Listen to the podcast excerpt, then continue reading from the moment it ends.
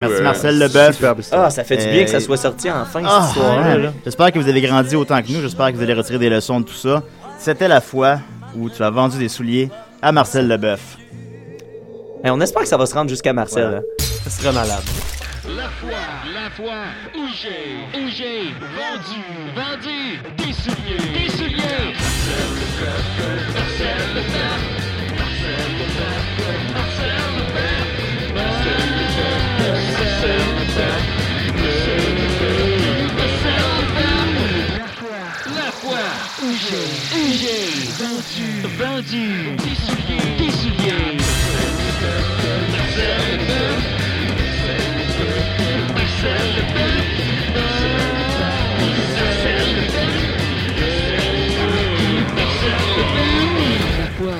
j'ai vendu, vendu des souliers. La fois où j'ai vendu des souliers.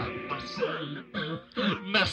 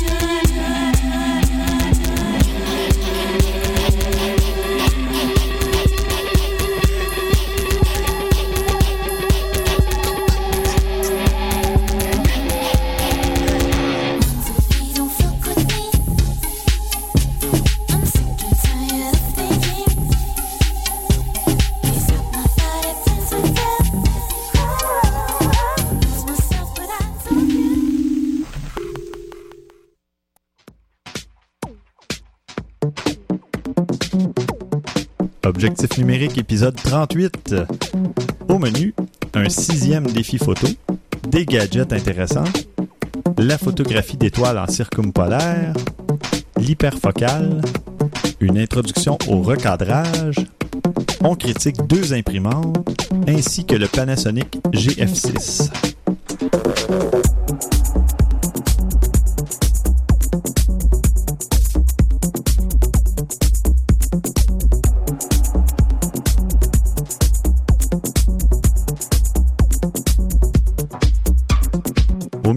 Stéphane Vaillancourt, en compagnie de mes deux co-animateurs, François Blanchette. Salut Steph. Christian Jarry. Salut. Et euh, cette semaine, euh, on a un sixième défi photo, mais c'est un défi spécial. C'est le premier défi photo où nous allons offrir un prix aux gagnants. Oui, oui, peu importe si c'est un auditeur québécois, français, peu importe. En fait, il s'agit d'un abonnement au site 500pix.com, euh, donc euh, qui peut servir à, à mettre en ligne son portfolio, même à vendre des photos, je crois. Et c'est un abonnement d'un an euh, au plan Awesome.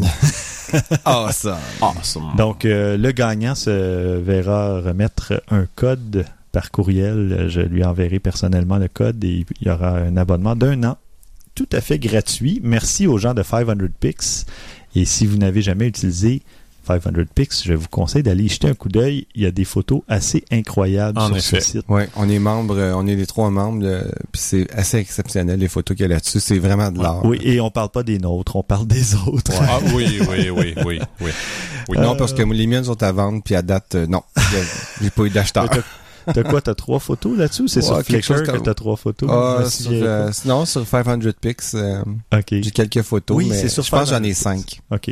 Ouais. J'ai Ouais, gagné ouais. quelques combats euh, Mhm. contre d'autres parce qu'il y a une espèce de concours qui se fait entre les utilisateurs. Les gens ont- peuvent voter Ouais, ouais. entre Il- deux photos. Deux photos se font jumeler. Je sais Ouais. pas si c'est au hasard selon une thématique, des mots-clés ou Il quelque y a chose. la thématique. La thématique. Mm. Euh, J'ai déjà avec, euh, je sais pas si c'est ma photo, oui, ma photo de, de bar, l'hiver à Martigny et Mhm. compagnie. Elle, a- ouais. elle a gagné quelques, quelques duels, mais c'est pas mal ma meilleure photo à vie, je crois.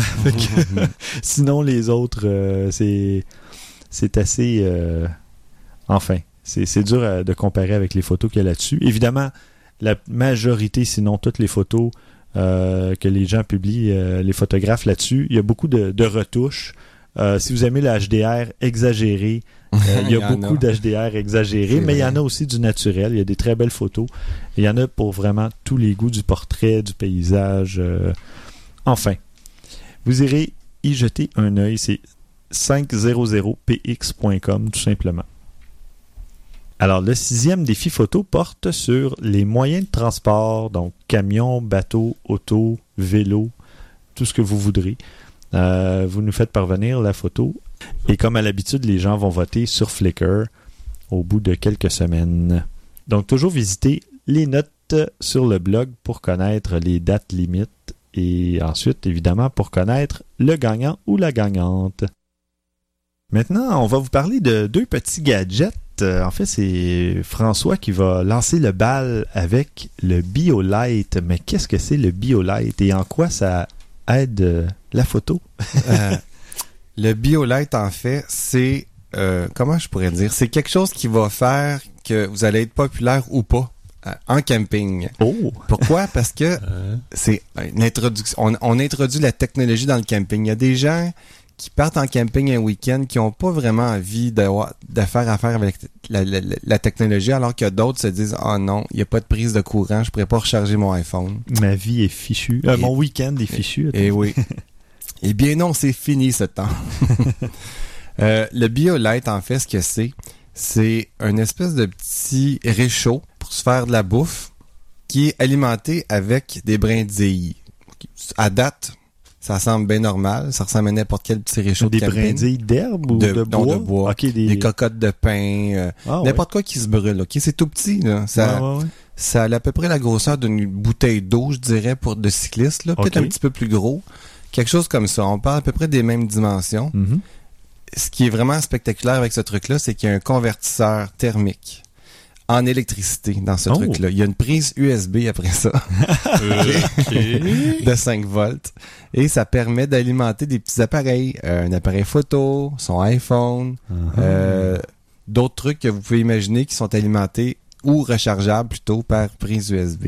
Mhm.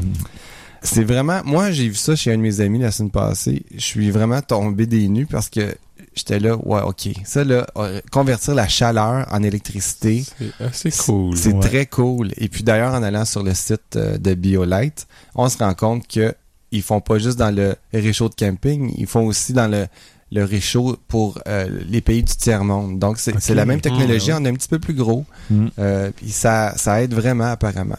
Donc, c'est vraiment quelque chose que, pour moi, c'est un coup de cœur. C'est quelque chose que je me servirais en camping, c'est sûr. Ben en fait Ouais, oui moi, parce que j'allais dire moi en vacances euh, j'apporte une batterie d'appoint qui euh, j'ai à peu près 10 000 euh, milliampères là-dedans mais ça fait pas de chaleur donc euh, le- ça c'est pratique parce qu'en plus ça te fait un espèce de petit feu de, de camping. Mais c'est ça l'affaire, c'est que tu peux- tu faire bouillir ton eau pour faire cuire tes pâtes pendant que tu recharges ton téléphone. Absolument. C'est exactement à ça que ça sert. Tant c'est que de- tu renverses pas ton eau de pâte sur ton téléphone.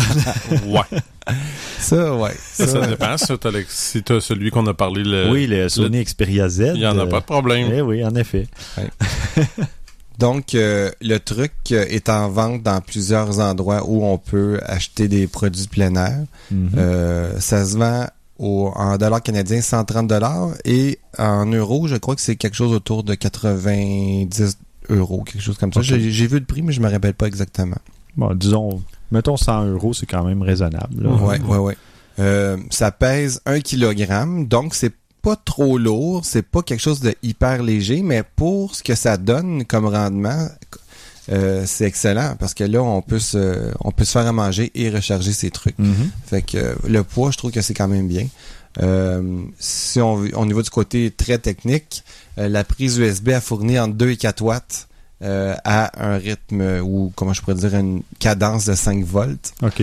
Le temps de charge, on va donner un exemple. En disant qu'on a un iPhone, 4 un iPhone 4S, c'est ce qui est indiqué sur Ah, ça le tombe site. bien, c'est ce que j'ai. Ben voilà.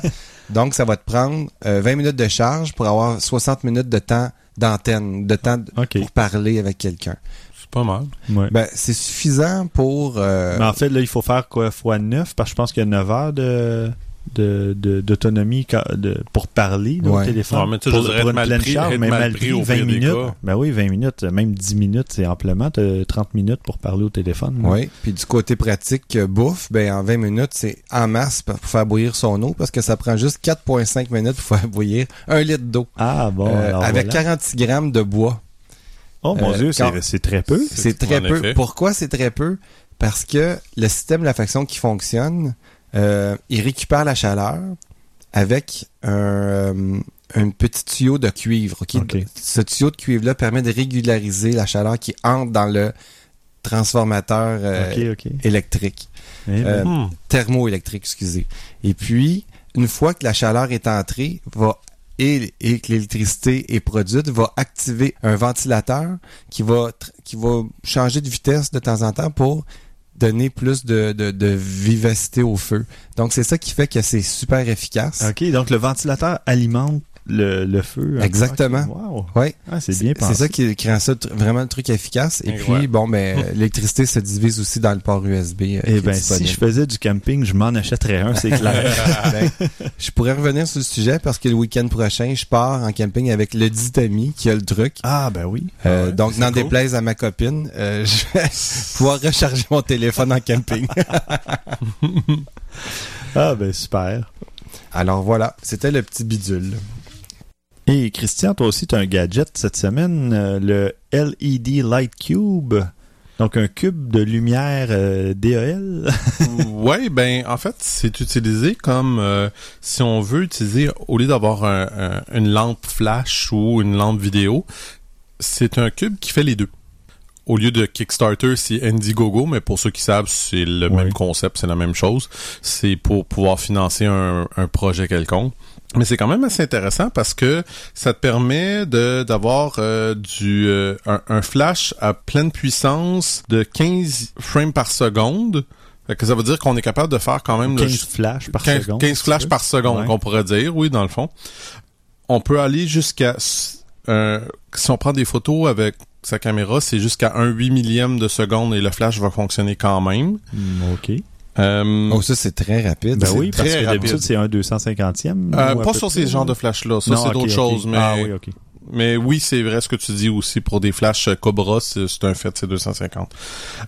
Il te permet, c'est ça, il y a une, euh, une batterie à l'intérieur. euh, tu peux... euh, Oh, mais attends, excuse-moi parce que je suis sur le- la page en même temps. Ça dit de 1 8 millième jusqu'à 30 secondes. Donc, ça peut rester allumé Ouais. pendant 30 secondes, le temps de faire une photo de Ouais. longue exposition ou Tout à fait. quelque chose comme ça. OK. non, c'est c'est- c'est assez incroyable comme affaire. ouais, polyvalent. Euh, c'est très très polyvalent. On peut, bon c'est ça, il y a une batterie à lithium-ion à l'intérieur de haute capacité. Euh, on peut, je sais pas trop comment que je pourrais décrire ça. C'est que, je, d'après ce que je comprends, c'est qu'on peut prendre certains des, des parties de la de, euh, des lumières et les changer, en enlever, en mettre. Les je sais- reconfigurer. euh, Ouais, ben c'est ça, ce bout-là est pas complètement clair. Faudrait que je vois là, mais en tout cas, c'est assez puissant là, tout ça. Mhm. Fait que dans le fond, on peut l'utiliser autant comme vu, tu sais, un 30 secondes pour illuminer une chose ou un flash, ben ça peut utiliser pour ton vidéo autant que pour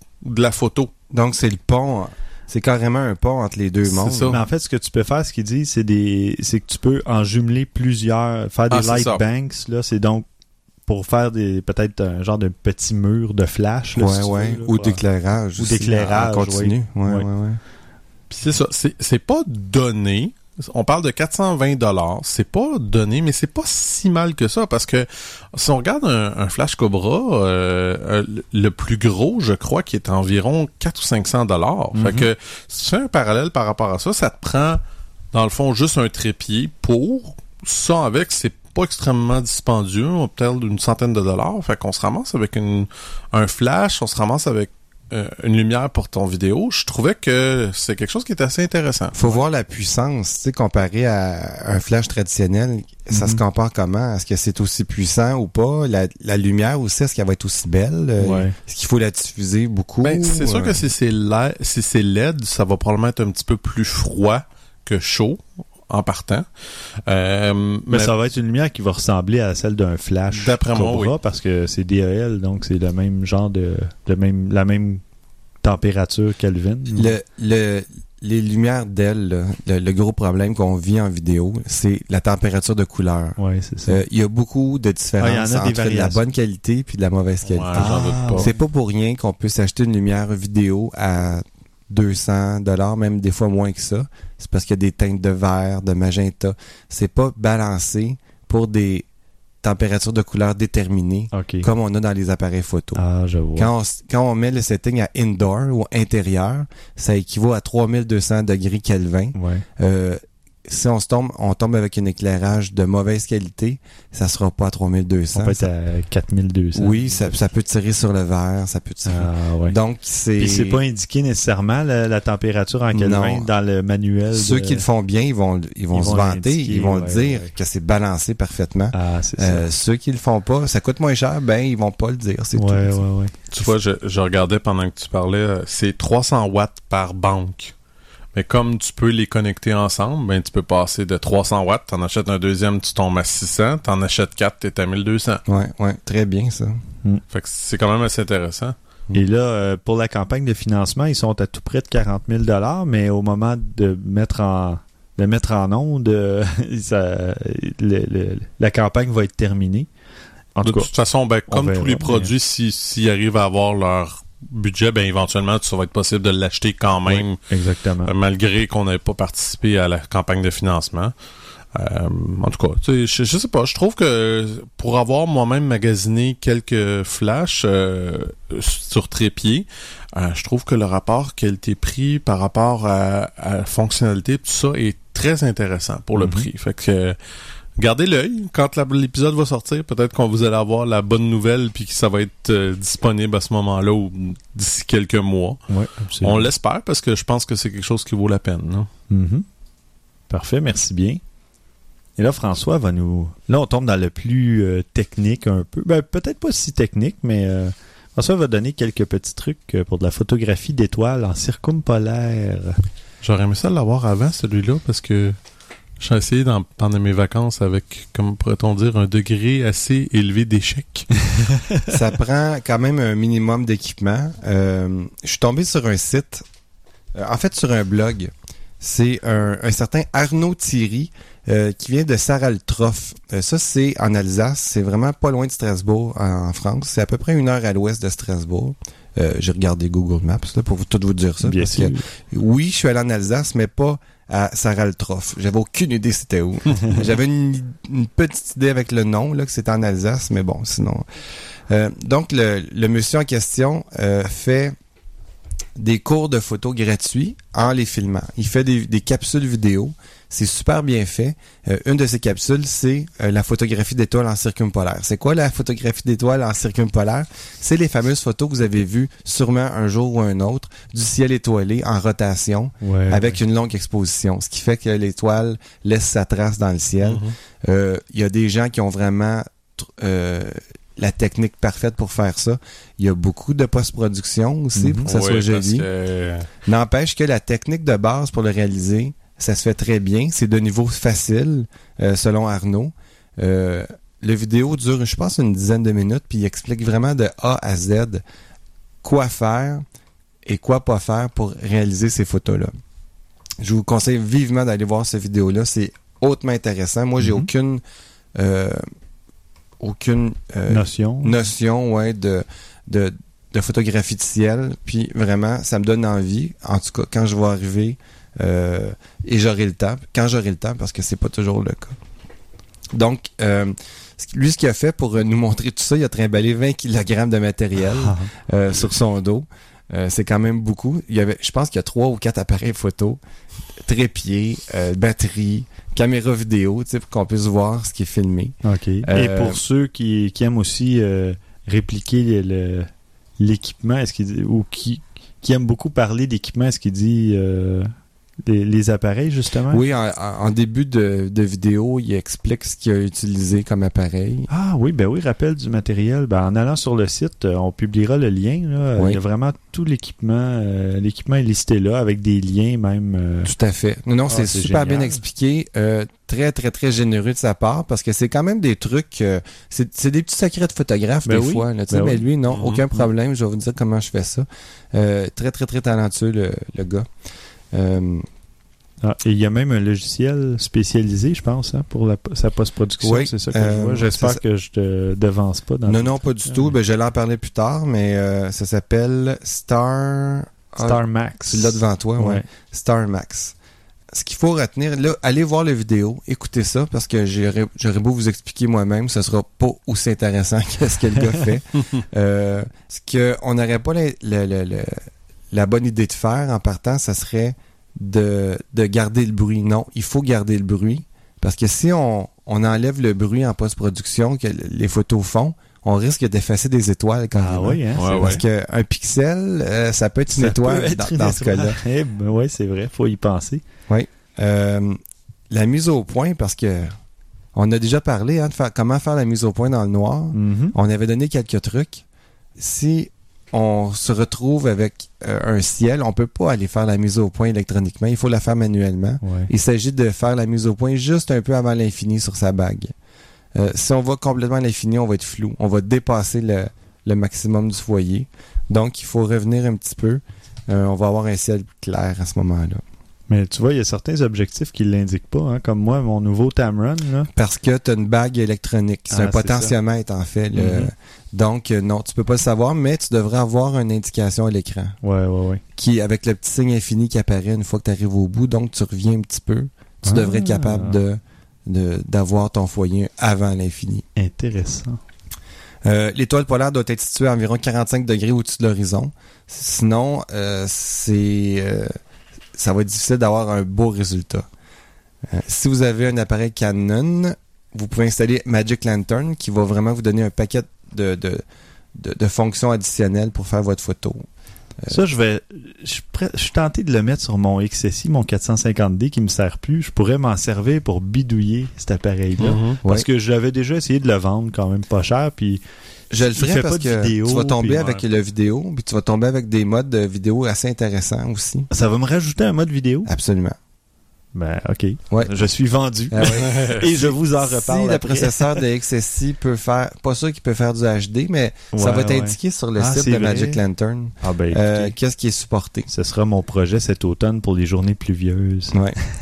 Donc, euh, allez voir le, le, le, le blog de, de Arnaud. C'est vraiment, mais vraiment intéressant. Et puis, vous allez tomber aussi sur d'autres cours qui donnent, euh, sur d'autres techniques de photographie, comme par exemple, une que j'ai écoutée cet après-midi, euh, comment faire de la photo en plein soleil. Mhm. Euh, ça a l'air facile en se disant, ben, il y a plein de lumière, ça va être beau. Non, non. Oh non! Non, À midi, c'est le pire moment pour Oui. prendre sa photo, puis lui il explique quoi faire pour limiter les dégâts.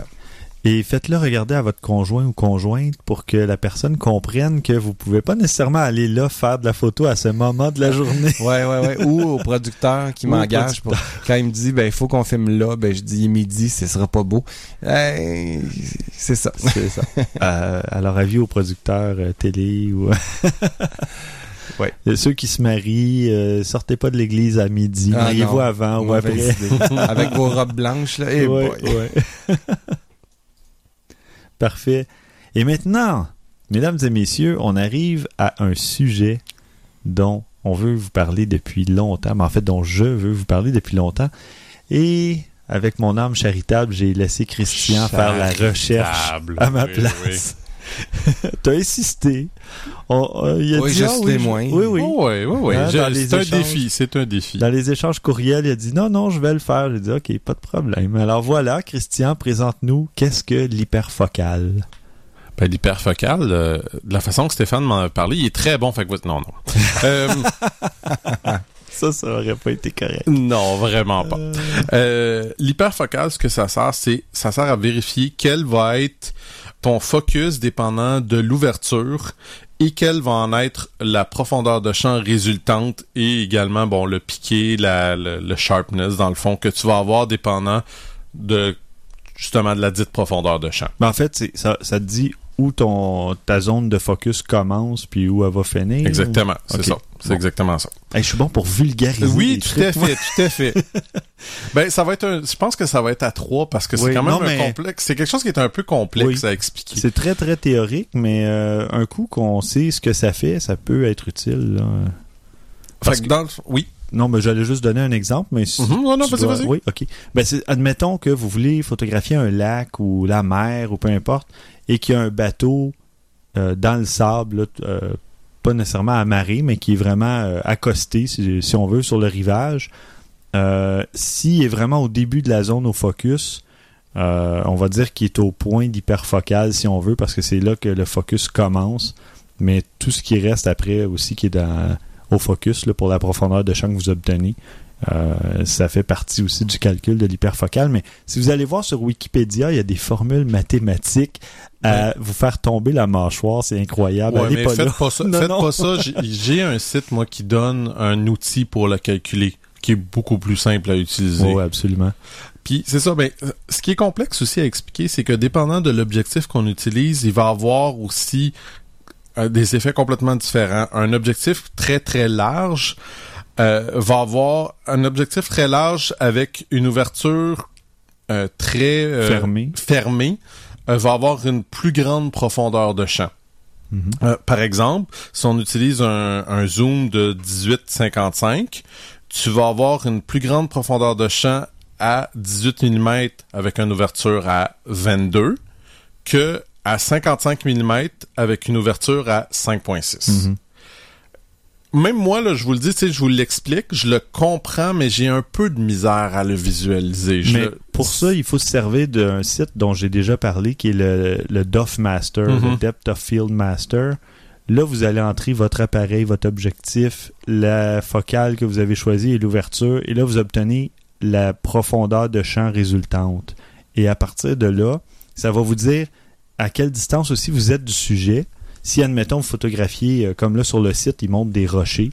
Si vous photographiez un rocher, vous êtes à 3 mètres du premier rocher.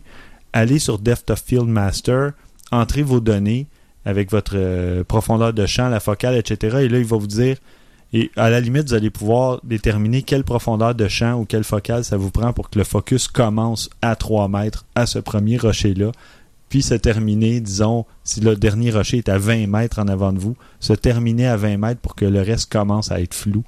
C'est quelque chose à utiliser. C'est assez oui, oui. complexe. Mais, Euh, euh, je vais donner un exemple, c'est vraiment pratico-pratique de ce que tu viens de dire. Assumons que notre, notre longueur focale est de 24 mm, que notre ouverture est de f11. Mhm. Euh, L'hyperfocale est de 2.7 mètres. Fait que ce qui est à dire que tout jusqu'à 1.35 mètres vont être au focus jusqu'à l'horizon. Fait que c'est pas, tu sais, comme vous pouvez voir, malgré le fait qu'on l'explique, qu'on le voit, c'est pas particulièrement facile. Je trouve que les sites euh, qui le calculent, celui que j'ai trouvé était quand même assez bien aussi par rapport à ça, où ce qui te le montre visuellement, qu'est-ce qu'il y en est, comment le calculer, etc. Allez le voir. Mhm. Ça va vraiment être la meilleure chose. On voulait quand même en parler parce que c'est, c'est, je veux dire, c'est quelque chose qui est en photographie qui a sa pertinence. Puis c'est important de savoir justement, comme disait Stéphane, si vous voulez avoir vraiment être sûr que votre sujet dans votre photo est au focus, euh, il va peut-être falloir que vous poussiez un peu plus loin euh, euh, votre méthode de, de, prendre votre photo pour être sûr et certain que le soit. Il y a toujours la bonne méthode essai et erreur qui fonctionne également. C'est ce que le, le numérique amène. Exactement, c'est le ce gros, pas gros possible avantage du numérique. Ouais. Fait que utilisez-le, c'est sûr et certain. Mais Mais imaginez le travail que le photographe devait accomplir avant. parce qu'il avait pas droit à l'erreur ou parce que parce que sinon il allait le savoir peut-être une semaine après, tu sais. Mais euh, essayez-le quand même. Allez sur doffmaster.com. Ça, c'est un bon outil pour vous donner une idée à partir de quelle distance votre zone de, de mise au point, de netteté va commencer et où elle se termine, ou euh, selon votre ouverture, etc. Puis encore là, euh, Puis- euh, comme je disais, même la grosseur de votre capteur va influencer Oui. aussi par rapport à Oui, ça. oui, c'est pour ça que vous devez, dans Duffmaster, vous devez entrer le, le boîtier, l'objectif et les données. Là. Où est votre sujet? euh, c'est quoi votre ouverture, votre focale? Et ça change constamment le, la zone de mise au point, justement la profondeur de champ. C'est On va mettre les deux liens de toute façon là, Oui. pour que vous puissiez l'essayer. Mais définitivement. vous nous direz qu'est-ce que vous en pensez pour le fun. Je suis curieux de savoir si quelqu'un va l'essayer parce que moi, bon, les fois où ce que j'ai eu quelque chose à- du genre à faire, je l'ai pas calculé. Je l'ai testé avec la caméra, puis je regardais c'était quoi le résultat, puis ça faisait le travail. On peut l'utiliser comme tel. Mais je, je trouvais qu'on en a discuté les trois, puis c'était quelque chose quand même qu'on voulait discuter avec vous, qu'on Mhm. voulait que, apporter. J'espère que ça va être un peu plus clair, mais je vous conseille pareil. Je sais que l'article est en anglais. Si vous êtes capable de lire l'anglais, on peut peut-être essayer de voir si je pourrais pas le trouver en français. Euh, J'ai pas trouvé rien d'aussi euh, solide que celui-là et clair parce que je n'ai lu plusieurs des articles, mais il y en a qui l'ont, il y en a qui l'ont pas pour Mhm. l'expliquer. Celui-là, euh, là, je l'ai bien compris. Mais euh, si je vous conseille quand même d'aller le relire et probablement plus qu'une fois pour bien comprendre. Mm. Mais euh, comme je disais, n'allez pas sur Wikipédia, Non, ce ne non. sont que des formules Non. mathématiques, euh, à moins que vous soyez vraiment euh, un expert en, en formules mathématiques complexes. Vous là, avez la base des maths, là. Ouais, ouais, mais sinon, euh, ça donne absolument rien d'aller là. Malheureusement, c'est pas un, c'est pas un photographe, c'est un mathématicien qui a écrit le- l'article Wikipédia, c'est clair. Ensuite, euh, on va retourner euh, à François qui va nous donner euh, une petite, euh, une, pr- une présentation, une introduction euh, au recadrage. Les gars, ceux qui ont pris des cours de photographie ou ont écouté Objectif numérique euh, ont entendu parler de composition et recomposition. On en parle quand même assez souvent. Mhm. Euh, L'idée, entre autres, c'est de- d'éliminer des parties de la photo qui attirent trop l'attention, qui sont pas intéressantes. Le recadrage, la, la photographie numérique nous permet de le faire assez facilement. Euh, C'est-à-dire, on agrandit l'image pour éviter les parties qu'on n'aime pas. Et le meilleur exemple, c'est pour ceux qui les ont vus, c'est mes photos d'insectes de cet été. C'est constamment recadré parce que j'ai pas d'objectif macro. Donc, Mhm. je peux pas aller assez près de l'insecte. Puis, je vais vraiment au plus près que le- le- la mise au point manuelle me permet de faire. Ouais. Et après, je recadre parce que c'est impossible sinon. Et d'ailleurs, euh, je vais peut-être me- pas. je vais peut-être me payer un troisième cadeau de fête. Ah! Bon, bon, bon. on verra. bon, bon. Non, ou de Noël, on verra. Donc, le, le- la conversion, euh, en fait, le recadrage, ça nous permet de faire des conversions euh, photographiques qu'on qu'on penserait pas faire des fois. Souvent, on, on s'installe avec notre appareil photo puis on fait des, des cadrages verticaux. Euh, parce qu'on on trouve que les, les éléments se placent mieux verticalement. Ben, on se rend compte qu'il y a un élément horizontal qui peut apparaître dans la photo des fois. Euh, C'est-à-dire, euh, comme par exemple, il y a une photo que vous pouvez voir sur, euh, sur le, notre site qui explique très bien ça. Il y a une table avec euh, des objets dessus. Euh, la photo a été recadrée horizontalement dans la photo verticale. Donc, on perd le haut et le bas. Ça devient une toute autre photographie avec, Mhm. avec le, le, je dirais pas le sujet, mais les objets mis en valeur autrement. Mhm. Euh, donc, ça, vous seriez surpris de voir vos photos, ce que vous pouvez aller chercher euh, comme élément dans une- un nouveau recadrage. C'est vraiment intéressant. Euh, Et ça n'a pas toujours besoin d'être de partir d'une photo verticale à- et la mettre à l'horizontale ou vice Non, versa. Ça un peut être exemple. juste. Oui, oui, c'est ça. c'est aller recadrer dans une photo. Oui, oui. Ouais, carrément. L'avantage, euh, idéalement, il faut essayer de garder le ratio Mhm. euh, hauteur-largeur. Idéalement. Ça, c'est surtout si on veut imprimer ces photos. Oui. Euh, parce que c'est sinon ça devient non standard. On se ramasse avec des impressions avec des bandes blanches ou noires d'en Ouais. haut en bas.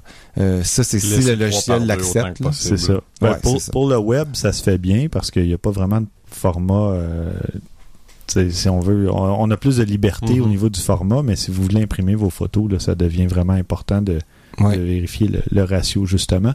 Et pour vérifier le ratio, vous, si vous avez un logiciel qui vous permet de voir le nombre de pixels en largeur et en hauteur, Euh, vous divisez un par l'autre, puis vous regardez ce que ça donne justement. Puis quand vous allez déterminer que la largeur devient votre euh, votre euh, Ben, élément souvent- principal. Souvent, les logiciels nous rendent pas ça compliqué de même. Ils Non, disent non, carrément euh, maintenir le ratio, puis Ouais, c'est ça. Oui, il on met- recadre, puis il maintient le ratio Oui, sans vrai. calcul. En effet. Oui, Aperture, il, il maintient le, le- Lightroom aussi, le- euh, ah, Photoshop. oui, Exactement. vrai. Puis il, il me dit même, moi, si je la coupe, il dit parfait, tu prends ta photo, elle a 18 mégapixels. Quand tu vas l'avoir coupée, va- il va rester 6 mégapixels. Ah, ça, c'est bon. Wow, c'est bien. Ouais, j'adore ça parce que justement, ça donne une idée. Ouais, ok, non, là, je suis allé trop loin.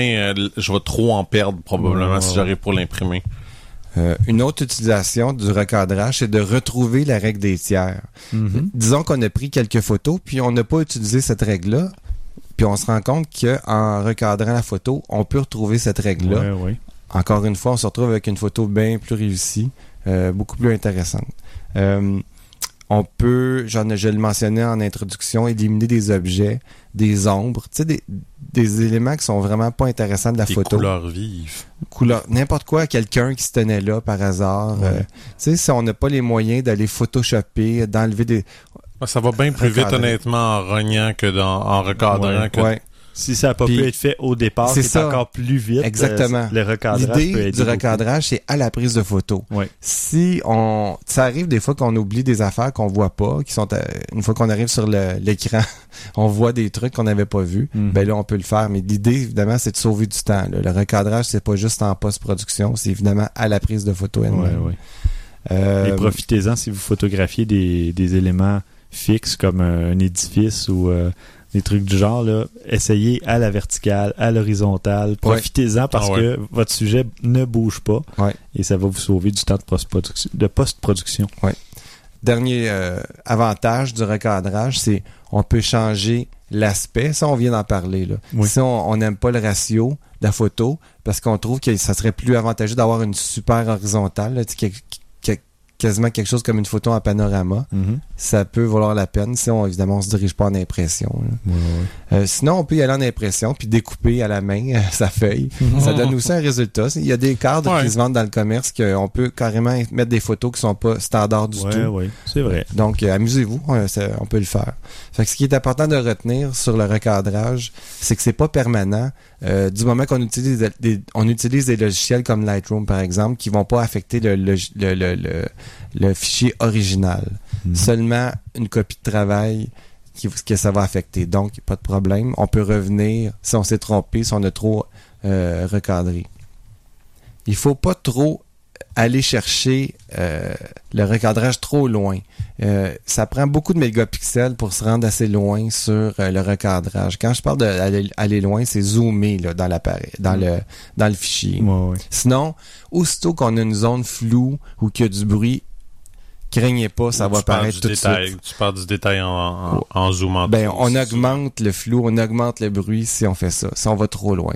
Donc, un bon truc, c'est de, de visionner sa photo à 100% sur son écran. Et non pas euh, fit to screen, je sais pas comment dire le, le terme. Ouais, d'ajuster la taille de l'image par rapport à la taille qu- qu'on peut afficher. Ouais, il faut la regarder à 100%. Ça veut dire qu'on la verra pas au complet, Il faut mais zoomer dans la photo, là, vraiment. ouais, il faut, faut vraiment mettre ça à 100% pour voir c'est quoi le vrai rapport des pixels ensemble. Mhm. Euh, si on trouve que la photo est belle à 100%, on va pouvoir rentrer dedans un petit peu. Mhm. On va le voir tout de suite, de toute façon, à l'œil. Alors voilà. Parfait, merci François. Et on va enchaîner maintenant avec la critique de l'imprimante Canon Pixma MX 922. Je dois tout de suite faire un petit, euh, un petit avertissement. Je l'ai pas eu plus qu'une semaine. Ça a été une semaine extrêmement, extrêmement chargée de ma part. Fait que oui, j'ai eu le temps de la vérifier, de faire quelques tests, mais j'ai pas eu le temps de l'approfondir énormément. Mais quand même, pour ce que j'ai réussi à faire avec, je pense que ça va quand même donner une bonne idée. Euh, dans les choses intéressantes qu'on peut savoir tout de suite sur, ce- sur cette imprimante-là, c'est on parle de 15 pages par minute en noir, 10 pages en couleur. C'est plus que raisonnable. On parle de, bon, c'est les classiques euh, imprimantes multifonctions. Donc, on a euh, le scanner, l'imprimante, le télécopieur sur celle-ci. Euh, on a la connexion sans fil compatible avec AirPrint. Mhm. Euh, qui donc qui fait qu'on peut prendre notre téléphone euh, euh, iOS, c'est imprimé directement sur l'imprimante. Ça fonctionne très très bien. Je l'ai pris, facilement trouvable et même à partir de votre Mac, on peut facilement la trouver aussi puis imprimer dessus. Euh, il y a également une fonction pour Google aussi que ça, par contre, j'ai pas eu le temps de l'essayer. Ouais, Google Cloud Print. Je l'ai pas essayé celle-là. Fait je peux pas dire. euh, je sais que ça fonctionne, mais je- ce qui va plus marquer, je dirais, de cette impression, de cette imprimante-là, c'est euh, son poids et sa grosseur. C'est pas particulièrement petit. Euh, elle prend beaucoup de place là, sur mon bureau. Là. Disons que c'est assez massif comme imprimante et le poids est assez significatif aussi. là. Mhm. Euh, les impressions sont très très belles, les couleurs sont belles, on voit vraiment pas le point ou rien de ça. J'ai trouvé que elle fonctionnait bien. Son seul défaut, puis je sais pas trop pourquoi là, est-ce que c'est parce que euh, pourtant j'ai fait tous les tests de calibration tout ça, mais je trouvais que quand on envoyait une commande d'impression, c'était très long avant que la commande démarre. OK. Euh, ça l'imprime très rapidement, mais ça pouvait prendre 15-20 secondes avant que l'impression commence. Mais Je sais il se pas passe pourquoi. rien ou il y a Alors, on entend les, les, les têtes se promener, on voit les choses se placer, etc. pendant Ok. 10, 15, 20 secondes, puis oups, là, ça part. Puis quand ça l'imprime, ça sort très, très rapidement. Puis c'est aussi recto-verso. Mais ça, Ah. Même ma vieille aussi le faisait, mais c'est quand même agréable. Je trouve ça euh, quand même assez bien. Mhm. Euh, je dirais que, bon, c'est- c'est une bonne imprimante. Elle a aussi une autre chose où que moi j'aime beaucoup euh, ce qui est des Canon, ce qui est à dire que les couleurs sont séparées. On a le noir, on a le bleu, on a le jaune, on a le magenta. En tout cas, ils sont comme cinq. Fait que ça fait que quand on veut les changer, ben on, si on change juste celle qui est vide. Moi, Ouais, je trouve ouais. ça beaucoup plus agréable. Intéressant. Euh, c'est une bonne imprimante, euh, vraiment. Puis tu as imprimé plusieurs formats de, de, de photos aussi te- pour le, dans tes tests? Ou, Euh, juste des, des 8 par 10 par exemple. J'ai pas fait de, de, de, plus petites photos. Euh, je sais que c'est- c'est relativement assez facile à faire. Là. On peut ajuster le bac en dessous, mettre les, les, les choses de la bonne grosseur, tout ça. J'ai imprimé une 8 par 10 une photo, puis ça, le résultat était très très bon. là. Mhm. J'ai trouvé que ça paraissait pas là que c'était presque comparable à, une photo imprimée là, Dans chez- un laboratoire, Ouais, ben, euh, ouais. on voit la différence quand même, mais vite vite là, euh, mettons mettre ça dans un cadre là, je défie quelqu'un de voir Ben la oui, c'est différence. ça, accroché au mur euh, dans une euh, dans une chambre à coucher avec une petite vitre euh, devant la, C'est- la ça, photo. ça fait très très bien le travail, Ouais, définitivement. Fait que non, c'est- c'est c'est une bonne imprimante si vous avez la place pour. Et elle se détaille combien cette imprimante? 200 dollars. C'est quand même. Bon, ben c'est raisonnable. Moi, c'est raisonnable. Pour toutes les fonctions, puis, euh, Exactement. Puis, c'est ça, je dis avec le télécopieur et tout, c'est très bien. Puis, ben, je l'ai dit, la, la fonction aussi sans fil. M- Ouais. Moi, ça, c'est sûr que ma prochaine va l'avoir, là, parce que Mhm. ça, c'est particulièrement avec un téléphone intelligent, c'est vraiment, vraiment commode. Ouais, ouais. Euh, J'ai pas l'idée des- du prix des cartouches, mais c'est à vérifier parce que les imprimantes à jet d'encre, souvent. euh, 40-50 pièces d'après moi, à peu près, par, euh, 40-50 dollars par cartouche. Il n'y a pas de nouveauté de ce côté-là. Ça reste. Non, ça reste Ben non, mais c'est ça, c'est quand même euh, pas donné, mais les- toutes les imprimantes à jet d'encre sont comme ça. Exactement. euh, mais il suffit de vérifier quand même avant l'achat pour ne pas avoir la surprise par Puis la suite, gênez-vous hein. pas, le truc que je donne à tout le monde, vous pouvez prendre, si vous allez au bureau en gros ou quelques magasins quelconques qui ont toujours leur marque maison, qui Ouais, sont moins chères, compatibles. ça change rien. Mhm. C'est généralement le même boîtier qui reprennent puis qui remplissent de leur propre encre. Puis vous pouvez d'ailleurs faire ça aussi. Je l'ai fait quelques fois aussi, puis c'est bien moins cher si vous Ouais. voulez le faire. Parfait. Et moi, de mon côté, je vais faire euh, la critique du, de l'imprimante multifonction aussi, la HP Envy 120. Donc, euh, ça aussi, c'est une imprimante euh, couleur jet d'encre. Euh, Celle-ci, elle a deux cartouches par contre, une de noir et une pour la couleur. Elle sert de scanner, de numériseur, photocopieur, mais pas de fax.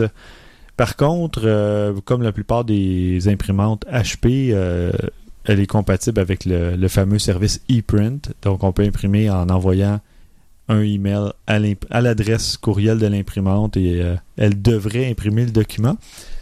Car ma, mon imprimante laser ce soir ne l'a pas fait. Quand François m'a envoyé un email euh, à mon adresse, je n'ai aucune idée pourquoi. Mm. Mais bon, euh, je vais revérifier les, les paramètres. Ça n'a rien à voir avec la HP Envy de toute façon. C'est une imprimante laser couleur euh, pour, mon, pour mon travail. Mais euh, Celle-ci, la NV120, euh, c'est un boîtier plutôt euh, carré, euh, angulaire, je dirais. Ça a l'air d'un espèce de gros euh, lecteur DVD et euh, avec un petit écran tactile sur le dessus. Et par contre, sur le, ben, en fait, je dis sur le dessus, c'est à l'avant, parce que sur le dessus, c'est une vitre et on voit au travers donc le document qu'on va numériser ou photocopier Ouh. si on veut. Là, c'est ça fait ça fait chic. Et euh, quand on l'allume, euh, quand on met l'imprimante en marche, le petit panneau à l'avant où il y a l'écran tactile va se lever à 45 degrés avec un petit moteur. Là, ça fait Oh. ouais, ça fait très classe. Et il y a une petite porte juste à la droite qui s'ouvre avec un port USB et un lecteur euh, SD, MMC et MS Duo. Donc, euh, pour mettre des cartes, euh, évidemment, pour imprimer directement ces documents ou ces photos. Ensuite, euh, bon, comme j'allais dire aussi, toutes les. À part euh, l'envoi par euh, courriel, il y a aussi un accès au web où on peut aller chercher euh, soit des, des dessins pour les enfants. On peut imprimer des dessins à partir d'un site qui est en, en collaboration, si on veut, avec HP. On peut imprimer des grilles de Sudoku. des, même des, des espèces de journaux avec des nouvelles. C'est en anglais, évidemment. Mais si jamais vous voulez traîner un, petit journal d'une page ou deux avant de partir quelque part, euh, c'est toujours possible de le faire. Bon, l'imprimante offre une fonction photocopieur, mais comme c'est une imprimante à jet d'encre, euh, je recommanderais pas trop d'utiliser cette fonction-là là, autant que possible. Euh, ce serait plus recommandé avec une imprimante laser parce que sinon les cartouches d'encre, ça, se vide vite. Le scanner est rapide, mais pas très paramétrable. Euh, on peut numériser euh, vers un courriel, un ordinateur, une carte SD ou une clé USB, mais on peut pas changer la qualité de numérisation qui est de 200 points par pouce. Puis 200 points par pouce, c'est correct, mais c'est pas énorme. Par contre, les couleurs sont un petit peu euh, off, comme je pourrais, je sais pas trop comment dire ça, mais sont pas exactement pile sur les couleurs originales. Je pensais que c'était parce que le couvercle est transparent puis que la lumière ambiante affectait le résultat. Mais non, même euh, si j'avais mis un gros carton opaque sur le couvercle, euh, des livres, peu importe, il n'y avait aucune lumière qui passait, ça donnait la même chose quand on numérise. Par contre, bon, côté photo, ça sort bien.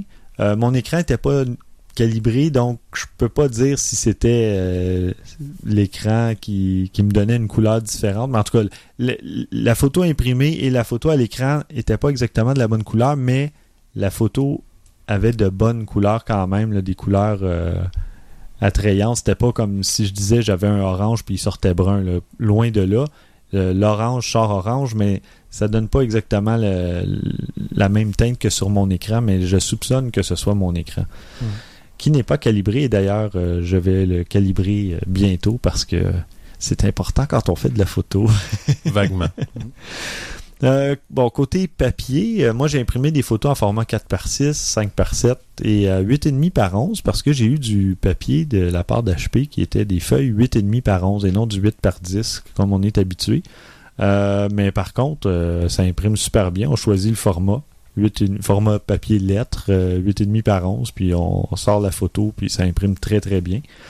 Bon, comme je disais, les couleurs à l'impression sont un peu plus vives qu'à l'écran. Moi, je, mon écran, je l'ai mis peut-être un peu trop sombre, là, je sais pas trop, pour pas que ça me fatigue les yeux. Mais euh, elles sont toutes bien sorties. Euh, à l'exception d'une seule, où ma fille portait un maillot de ballet. Là, elle, dansait, elle faisait des petits cours de ballet. Son maillot était rose et le maillot est sorti plutôt fuchsia. En tout cas, ça, je sais que c'était pas la bonne couleur parce que euh, on a encore le maillot ici. Mais c'est vraiment la seule différence notable, là, je vous dirais, où, qui peut, euh, qui m'a paru un peu moins agréable à l'œil là, par rapport à toutes les autres photos. J'ai sorti des photos de plage, des photos de n'importe quoi, là, des, des chaises euh, rouges que j'avais vues aux à l'exposition des, euh, des lanternes chinoises à Montréal euh, il y a quelques années. Mais toutes les photos sortent bien, les ciels bleus, la- le sable, de la mer, tout ça. Mais il y a certaines teintes qui sont pas exactement. Mais cette espèce de rose-là Ouais. est mal sortie. J'ai aucune idée pourquoi. Euh, Hmm. Donc, enfin, ça sera à voir. Mais euh, ce que ça m'a permis de réaliser aussi, en faisant mes tests, c'est que c'est très important de toujours sélectionner le type de papier utilisé avant d'imprimer. Parce que moi, j'avais sélectionné du papier Advanced qui appelle plutôt que Everyday parce que mes feuilles 8,5 par 11, c'était du papier Everyday, donc de tous les jours, là, de, de HP. Et euh, il y avait des traces de, de superposition d'encre qui étaient assez apparentes là, après l'impression. C'était vraiment... euh, puis là, je me suis dit, oh, euh, c'est l'imprimante est pas très bonne pour des photos en grand format, et non, ce n'est pas le cas. Quand j'ai pris le bon format de papier, euh, c'était impeccable. La photo, même en 8,5 par 11, là, est sortie super nette, super belle. Et j'ai pris... ben, je vais publier des exemples même de ma photo ratée justement pour dire prenez le bon papier parce Mhm. que c'est important. Dans le cas de l'imprimante HP, en tout cas parce que la Canon, je crois pas que ça a fait une différence, c'est ça? Non. Mais il y a certaines imprimantes où c'est vraiment important de prendre le bon type de papier. Et bon, c'est ça. Une fois le, le bon type choisi, là, euh, ce que j'aurais dû faire au départ, mais que j'avais oublié parce que j'ai pas l'habitude d'imprimer des photos chez moi. Ben, ça Euh, permet de souligner que c'est important, le type de papier. Oui, exactement. Donc, euh, c'est ça. C'est un- une bonne imprimante, quand même assez compacte et même qu'on pourrait mettre dans, à la limite, même dans son salon. Quelqu'un qui habite euh, un loft ou peu importe, là, une- ou un petit appartement, peut le laisser presque sur son meuble euh, audio-vidéo. est assez design pour ça. Oui, c'est ça. C'est noir, puis euh, c'est quand même assez carré, puis il n'y a pas, tu sais, de... De, de- le truc pour, où on- le bac où on met les feuilles Ouais, ne ouais. sort pas à moins que l'imprimante soit allumée ou des trucs du genre donc ça peut se confondre dans un décor euh, ou même dans un bureau ça, ça peut être chic euh, quand même il y a Mm. des bureaux plus euh, euh, huppés si on veut ou je sais pas trop un Ouais, bureau ouais. d'avocat ou un truc comme ça mais ça ça peut se fondre dans un décor comme ça et bon tout fonctionnait bien. J'ai essayé aussi les petites applications, là, comme je disais, avec les pages à colorier pour les enfants, des choses comme ça. Par contre, bon, le seul petit bémol, c'est que le fameux journal de nouvelles là, qui s'appelle le Times Digest, euh, c'est des nouvelles. ben, en tout cas, j'ai vu principalement c'était des nouvelles de sport et autres, mais je conseille pas d'imprimer ça en raison de, du gaspillage de papier que ça occasionne. Euh, Il y a des bien meilleurs journaux euh, disponibles sur le web Mhm. et qui n'impliquent pas l'abattage d'arbres. Ouais. Mais bon, pour la photo, et même pour des documents à la limite que vous devez imprimer, c'est une bonne imprimante. Là, euh. Et euh, elle se détaille à environ 200 à 220 dollars cette imprimante-là, là, selon où vous l'achetez. Et euh, comme dernier segment, Christian va nous faire la critique du Panasonic GF6. C'est pas le premier micro 4 tiers que j'utilise, mais je dirais que c'est la première fois que je tombe vraiment en amour avec un micro 4 tiers. Mhm. Je pense que j'ai trouvé vraiment un appareil qui m'a qui me plaît énormément. Vraiment là. On va parler un petit peu de ses spécifications. Euh, on parle d'un capteur, comme je disais, 4 tiers de 16 mégapixels, qui est le même que dans le GX1 de Panasonic, qui est Mhm. leur modèle le- le plus haut de gamme, je pourrais dire. Euh, celui avec lequel moi j'ai testé avec l'objectif euh, 1442 f3.5 à 5.6 qui était correct, c'est le moyen c'est le même objectif euh, de base pour toutes les choses. Il y a ça j'ai trouvé ça intéressant. C'est le premier écran tactile. C'est pas un vrai multitouch, mais pas loin. Ce qui veut dire qu'on peut utiliser les deux doigts pour faire des zooms, et etc. Mais c'est pas aussi euh, précis et pas aussi euh, rapide qu'un cellulaire. Mais quand même, Ça fonctionne. Ça fonctionne très très bien. Ok. C'est 1.1 million de pixels. Euh, on a le Wi-Fi, on a le NFC. OK, oui. Ça, c'est très intéressant. Pour ceux qui savent pas, le NFC, c'est la chip qui permet, euh, dans ce cas-ci, c'est de transférer, exemple, moi j'ai ma tablette, ma Nexus 7, ça m'a permis de transférer mes photos directement de l'appareil photo à la Nexus 7 sans avoir à configurer rien. J'ai juste tapé l'un sur l'autre et paf, les photos étaient dedans. Wow. Très le fun. C'est assez plaisant. Euh, on parle aussi, bon, 1080p à 30 images par seconde, euh, ISO jusqu'à 25600, euh, démarrage en moins de 0.5 euh, Une sec- demi-seconde. Une demi-seconde. Vraiment, puis c'est un appareil qui est assez joli, je trouve. En tout cas, moi, le design m'a beaucoup plu. Je trouvais qu'il était bien fait, les contrôles étaient bien placés, tout ça. Solide. encore une fois, je- on voit que tu sais, c'est pas quelque chose qui est, qui est de, de Il y a je une bonne construction. Ouais, une bonne construction. C'est pas quelque chose de bas de gamme. Là. On- il est pas donné, mais on a l'impression d'en avoir pour son argent. Euh, la qualité visuelle m'a vraiment impressionné. Je l'ai vraiment traîné pendant un bon bout de temps, prenant beaucoup de photos en vacances, et j'ai vraiment été impressionné des photos qu'il a réussi à avoir. Euh, C'était vraiment intéressant. Euh, comme je disais, l'écran tactile, là, c'est quelque chose que j'ai trouvé très agréable à utiliser parce que oui, bon, on parle d'écran tactile, on parle d'écran tactile, mais tant qu'on n'a pas le multitouch, c'est c'est pas vraiment intéressant. Mhm. On, on retourne en arrière, dans le fond. On se dit, ouais, ouais, tu sais, quand, quand tu, dis, ah, yeah, oui, je peux toucher, mais. Ah, ok, ouais, je peux pas faire des zooms. Lui, au moins, on peut. Euh, c'est vraiment quelque chose. Puis bon, il y a le classique qu'on peut faire le, le, le focus en cliquant sur la, la zone. On peut prendre juste le focus, on peut faire la photo euh, de cette façon-là. Tout, tout ça est disponible. L'ISO est assez performant.